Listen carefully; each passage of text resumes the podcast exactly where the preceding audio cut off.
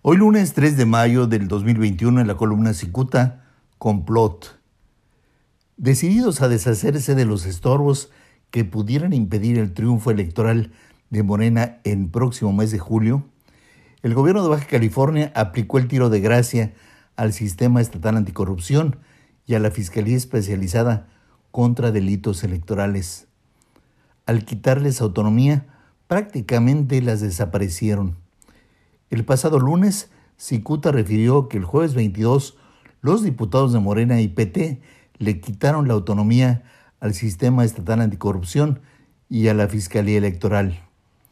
El miércoles pasado, el periódico oficial del Estado publicó el decreto donde el sistema estatal anticorrupción y la Fiscalía Electoral dejan de ser autónomos para depender de la Fiscalía General del Estado. En uno de los artículos transitorios, se otorga un plazo de 30 días para que la Fiscalía General del Estado tenga listo el reglamento de operación. Si alguien se pregunta si esto tiene algo de raro, la respuesta es sí.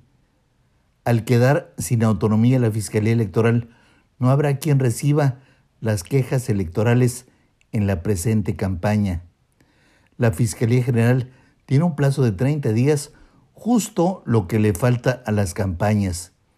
Dicho de otra manera, Morena puede hacer lo que le venga en gana, porque si quieren presentar una queja, entonces deberán hacerlo ante la Fiscalía General, es decir, ante el gobierno de Morena. En resumen, al quitarle autonomía a estos órganos, em, se puede hablar fácilmente de que hubo un complot. Muchas gracias, les saluda Jaime Flores.